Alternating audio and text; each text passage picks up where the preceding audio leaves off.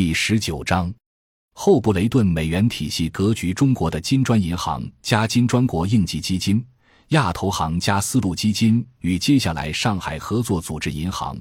客观上是另起炉灶，与在二战后建立美国主导的布雷顿美元体系分庭抗礼。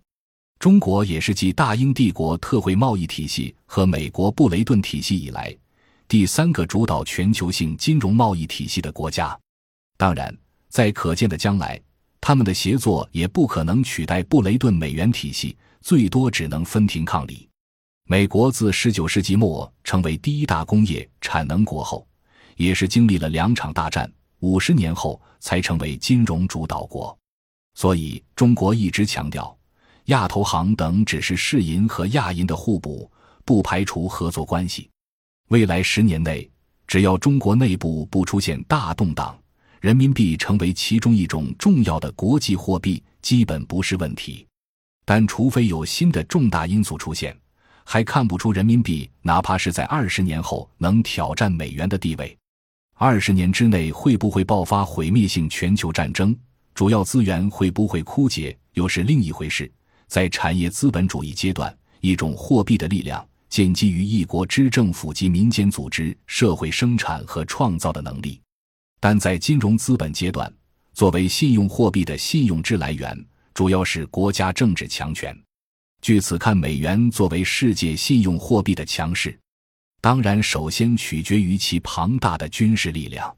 美国的军事开支占了全球军费的四成多，比接下来的十个国家加起来还要多。它可以在两大洋上同时打两场战争。虽然最近开始调整这个军事原则，在这个意义上。美国像以前的罗马帝国，靠强大的军事力量，长达几百年地榨取周边地区的资源和奴隶劳动的超额剩余。罗马的核心基本上只消费而不是生产，输出的只有斗兽场、竞技场和大浴场等奢华腐败文化，却大量输入各种奢侈消费品。美国也是一样，靠印刷最低成本的美钞换取世界各地的资源，支持其国民的高消费。撑起被世界当作自由民主样板的现代化高生活水平，但美国比罗马更全面、更优胜。二战以来，美国一直是全球资本高附加值的创新源头，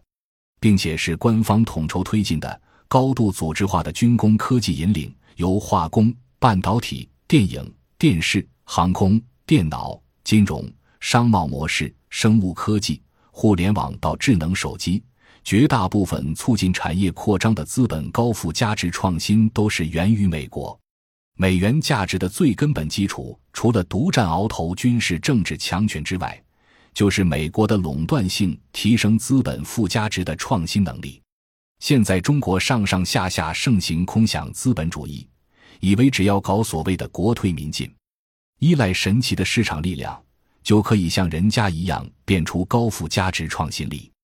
缺乏庞大的高新科技体系性研发投资和基于组织化的有效的协调统筹，敢问中国分散的民间资本在未来二十年能发展出这种高附加值创新能力吗？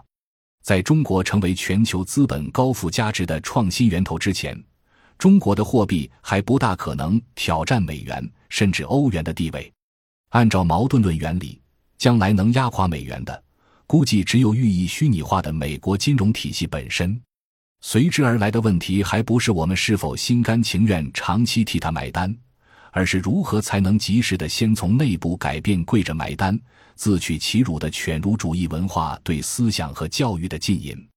中国十多年来输出资本欠缺整盘计划，在不少地方焦头烂额，例如利比亚和苏丹也碰上不少弊。例如墨西哥高铁和斯里兰卡港口项目，正是因为缺乏亚投行这种政治性金融组织的支持与协作。说的通俗直白一点，就是即使只在美欧霸权的地盘外围到处插旗，也会被这些大佬恶霸们出手修理。中国虽然成为重要的资本输出国，却不仅没有一个政治同盟，也没有金融同盟在背后支撑。尽管谁都知道，只有二者相辅相成，大规模对外投资才能相对安全。对于前者，中国碍于后冷战地缘政治而一直刻意的回避；而对后者的改变，则主要在金砖银行和亚投行。由此看，这正是中国配合资本输出的跨国制度建设。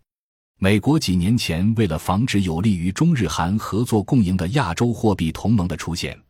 高调重返亚太，搞所谓的再平衡，不惜扶植日本右翼势力重新执政，形成围堵中国的太平洋同盟圈。为了排斥中国，美国倡议 TPP，但几年来一直进展缓慢。中国作为应对提出亚投行，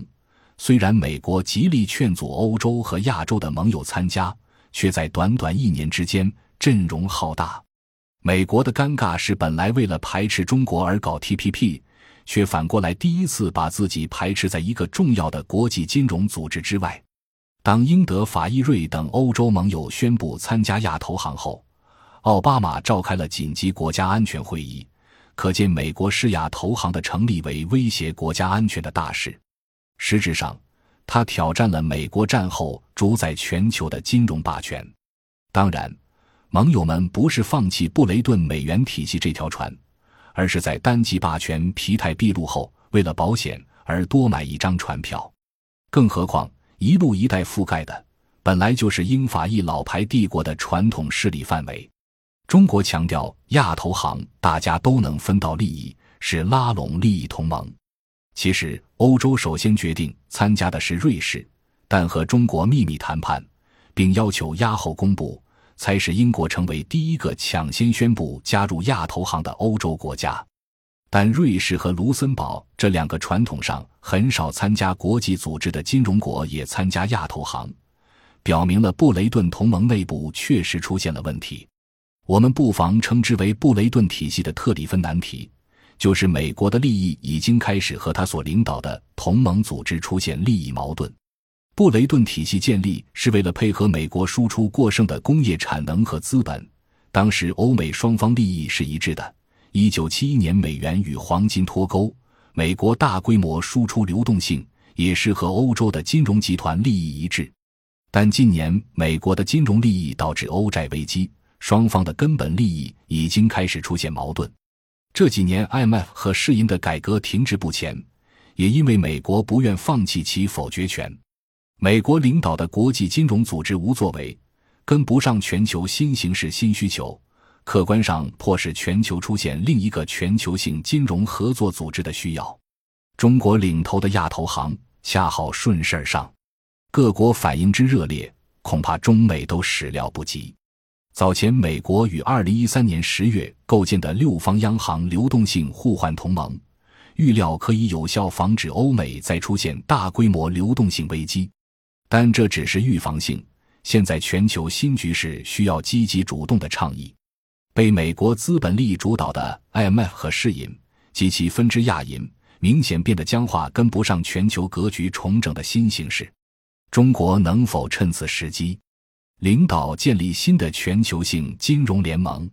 对于一个刚进入金融资本主义阶段、处于转型期、面对内部多种问题的产业大国，无疑是前所未有的巨大挑战。感谢您的收听，本集已经播讲完毕。喜欢请订阅专辑，关注主播主页，更多精彩内容等着你。